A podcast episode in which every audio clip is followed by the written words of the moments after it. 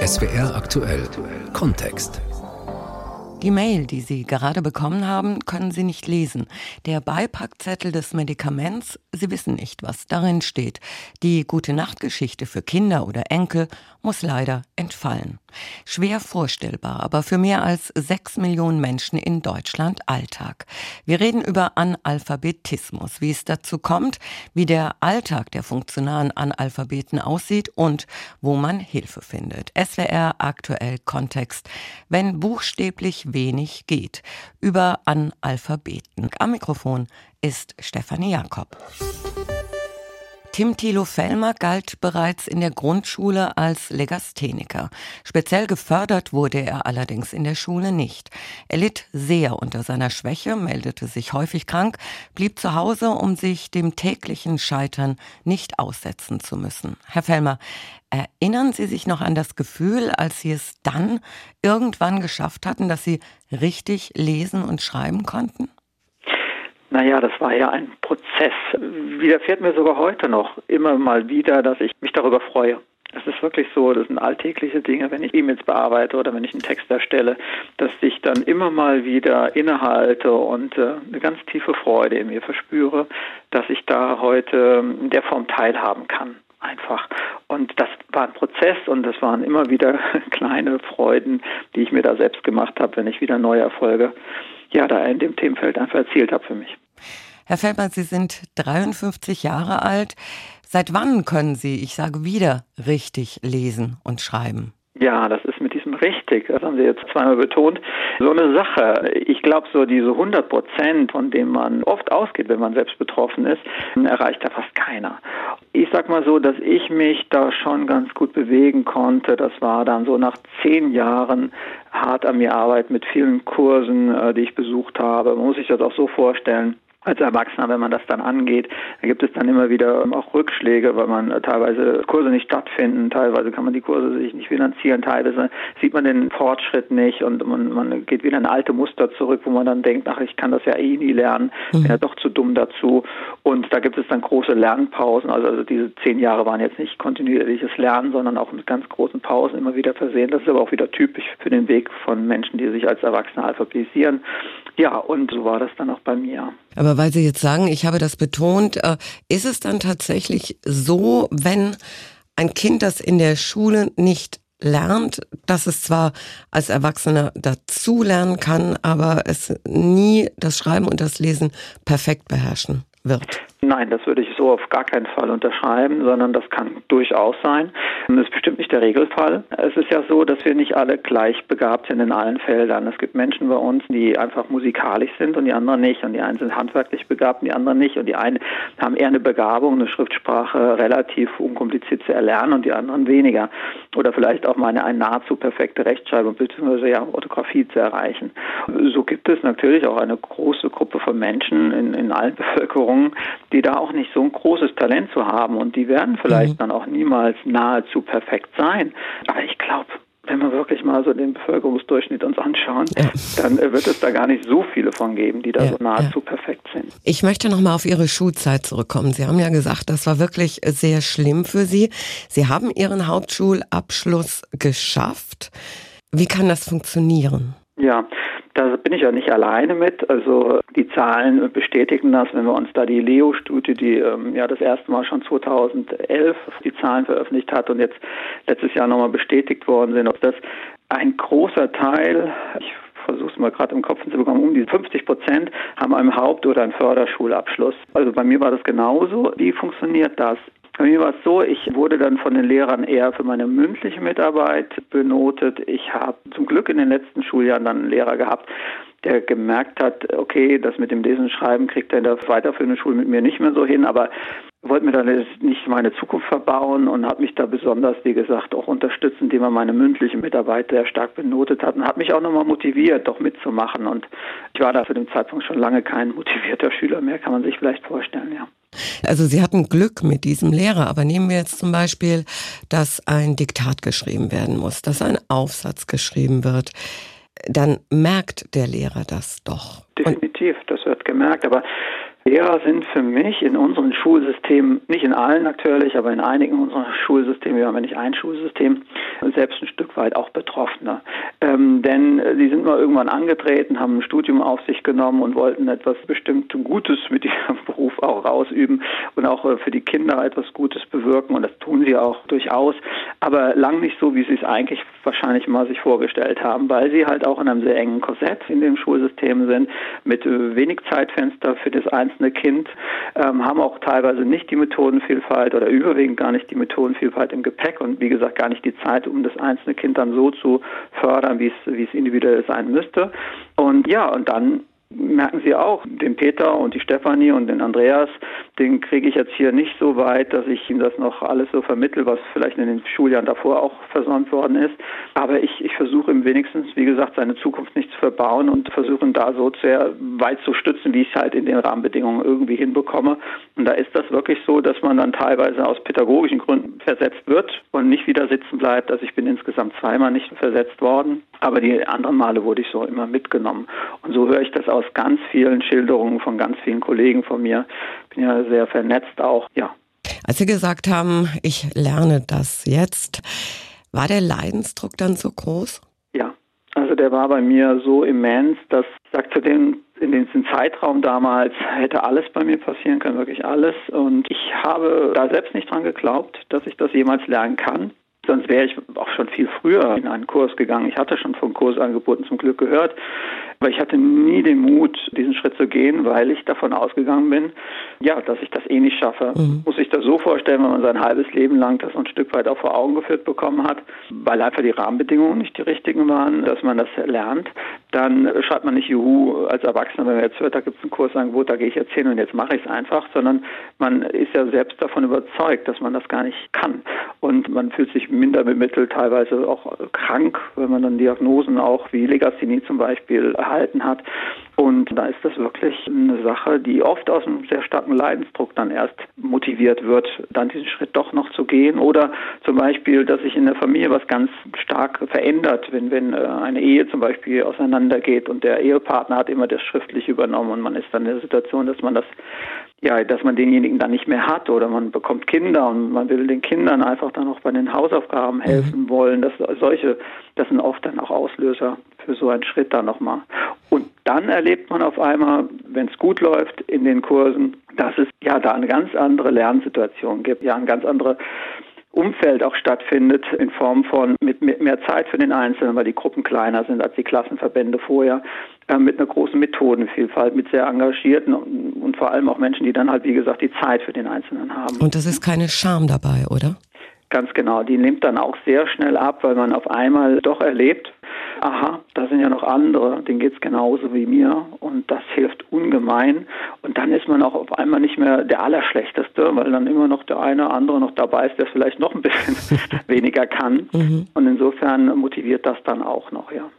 Herr Fermer, können Sie uns kurz noch Alltagssituationen schildern, die damals eben den Leidensdruck auf Sie erhöht haben? Naja, also das sind ganz vielfältige Situationen und ähm, die sind im Prinzip täglich irgendwie präsent. Nicht, dass es immer dazu kommt, dass man jetzt geoutet wird oder, oder sich selbst outen muss, aber die Angst schwebt halt überall immer drüber. Also das ist jetzt im Berufsumfeld natürlich jede Situation, wo man, also ich habe dann damals eine Lehre als Kfz-Mechaniker gemacht. Jedes Mal, wenn, wenn ich eine Arbeitskarte hätte ausfüllen müssen mit auch Begrifflichkeiten, die ich jetzt nicht irgendwie auswendig gelernt habe oder einen Spickzettel für hatte oder jemand anderes dabei stand, die große Angst, dass das auffällt, wie unsicher ich da bin oder teilweise es halt auch gar nicht schreiben kann.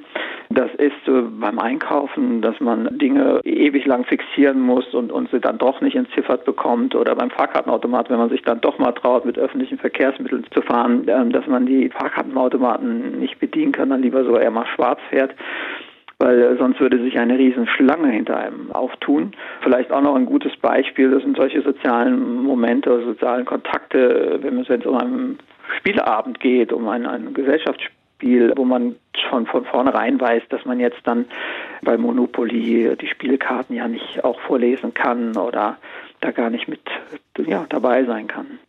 Herr Fellmer, wir machen jetzt einen großen Schritt in Ihre Zukunft damals. Sie haben denn irgendwann begonnen, Kinderbücher zu schreiben. Sie haben auch mittlerweile einen eigenen kleinen Verlag, sind Verleger. Ein Lebenstraum von Ihnen? Ja, der dann gewachsen ist natürlich.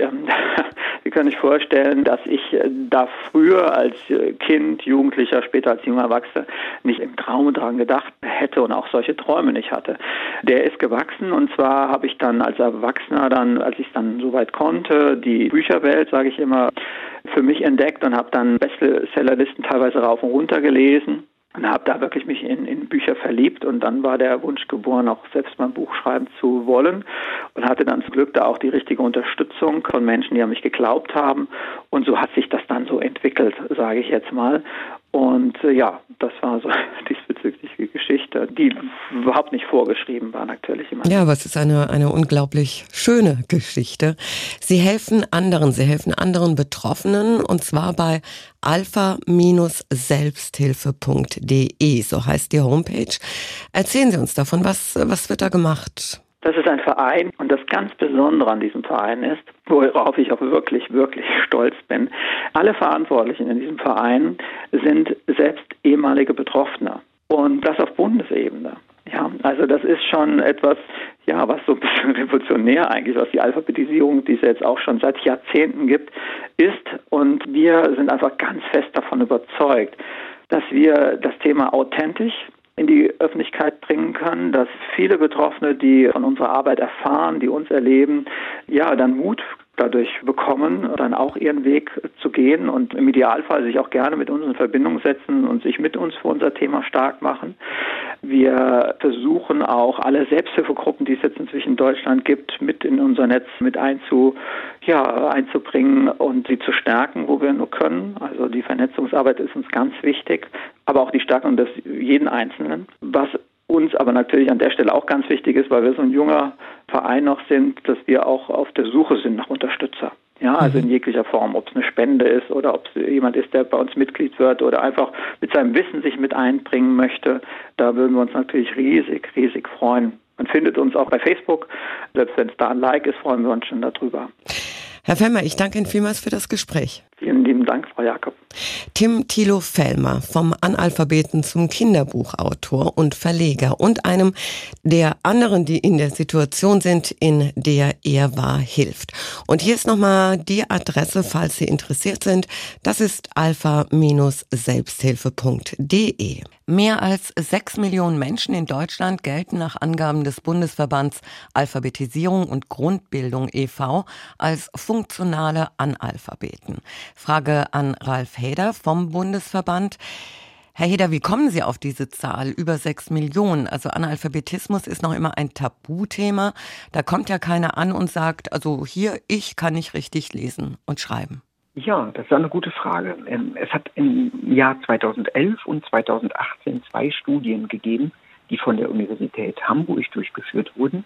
Und in diesen Studien sind in Einzelbefragungen, Face-to-Face-Befragungen, ist der Frage nachgegangen, ob Menschen, ob die Menschen, mit denen man spricht, Lese- und Schreibschwierigkeiten haben, die so fulminant sind, dass sie als gering literalisiert gelten. Und da ist man eben auf die Zahl von 6,2 Millionen gekommen. Mhm. Und das ist auch so haltbar, hieb- und stichfest. Wie genau, ich hatte es schon gesagt, funktionaler Analphabetismus, wie genau definiert man diesen funktionalen Analphabetismus? Ja, die Studienleiter haben damals drei Ebenen eingeführt und haben gesagt, es gibt den Alpha-Level 1, 2 und 3 und alle, die in das Alpha-Level 1, 2 und 3 gehören, gehören zu der Personengruppe der funktionalen Analphabeten. Heute sagen wir auch gering literalisierte. Man kann sich das so vorstellen, dass diejenigen Menschen, die einfache, kurze, zusammenhängende Texte nicht sinnentnehmend lesen und verstehen können, dann gehören die Menschen zur Gruppe der gering literalisierten. Das heißt also, wenn wir einen drei Satztext haben, der wirklich einfach formuliert ist, mhm. wenn der nicht mehr verstanden wird, dann lassen Sie uns über die Gründe reden. Ich meine, als Kinder waren ja auch diese Menschen, die dann im Erwachsenenalter Analphabeten sind, in der Schule. Ganz genau. Die haben in der Regel das Schulsystem durchlaufen, mindestens bis zur neunten Klasse. Das ist richtig. Nichtsdestotrotz gibt es in jeder Klasse ähm, immer auch Personen, die hinten rüberfallen. Das ist in ähm, unserem Schulsystem einfach so. Also Kinder, die eingeschult werden, die am Anfang nicht so richtig mitkommen, die unter Umständen gerade im ersten Jahr viele andere Problemlagen ähm, zu Hause in der Familie haben und ähm, dann für sich schnell erkennen, oh, ich komme da nicht richtig mit. Und auch die anderen Kinder bekommen das mit und Lehrkräfte. Und so wird manchmal aus einem zuerst zurückhaltenden, stillen Kind ruckzuck ein dummes Kind. Und von der Fremdzuschreibung geht es manchmal ganz schnell zur Selbstzuschreibung. Und die Kinder haben dann für sich internalisiert, ich bin dumm und ich lerne das nicht. Und das sind schlechte Voraussetzungen, um dann auch gut gefördert zu werden. Das heißt, die Kinder schämen sich auch. Müssen wir uns da aber nicht unser Schulsystem genauer anschauen? Also 2012 meiner Meinung nach, da haben sich ja Bund und Länder auf eine nationale Strategie verständigt. Da sollte in dieser Hinsicht viel gemacht werden. Ist auch viel gemacht worden bislang?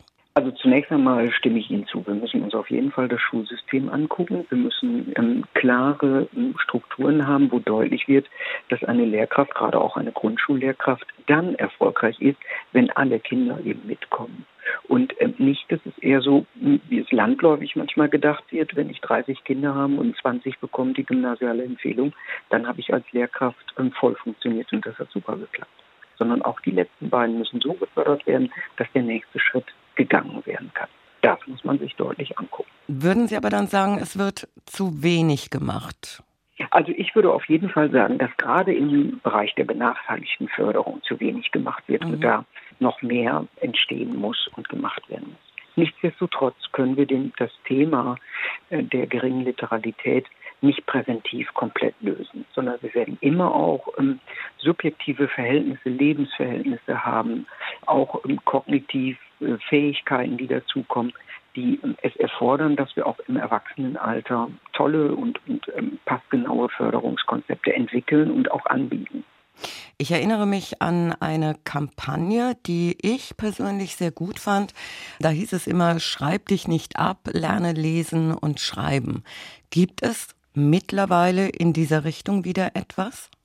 Ähm, also es gibt äh, eine Kampagne, ich finde es sehr schön, dass Sie die, gerade diese Kampagne erwähnen, die ist damals von uns vom Bundesverband Alphabetisierung und Grundbildung ins Leben gerufen worden. Die gibt es jetzt so nicht mehr, aber es gibt neue Kampagnen, die über das Bundesministerium für Bildung und Forschung auch gefördert werden. Aber die Kampagne, mit, die Sie angesprochen haben, Schreib dich nicht ab, lernen lesen und schreiben, ganz bekannt der Lagerarbeiter. Ja. Ähm, die ähm, äh, würden wir gerne auch mal wieder auflegen und ähm, aktualisieren und dann ähm, werden viele Leute auch sagen, ach ja, das habe ich ja damals schon gesehen. Und warum wird das nicht gemacht? Ist zu wenig Geld da? Ja, also es ist ja immer auch eine Entscheidung, ähm, ähm, was man mag, was am meisten ansprechend ist. Ähm, ich bin der Meinung, dass die Kampagne Schreibt dich nicht ab, lesen und schreiben eine hohe Aktualität auch heute noch besitzt und ähm, geändert oder angepasst an die heutigen Strukturen, würde sie, glaube ich, viel erreichen können. Ralf Heder vom Bundesverband Alphabetisierung und Grundbildung e.V. Ich danke Ihnen, Herr Heder, für das Gespräch. Sehr gerne, danke. Und das war SWR aktuell Kontext. Wenn buchstäblich wenig geht über Analphabetismus. Danke fürs Zuhören. Am Mikrofon war Stefanie Jakob.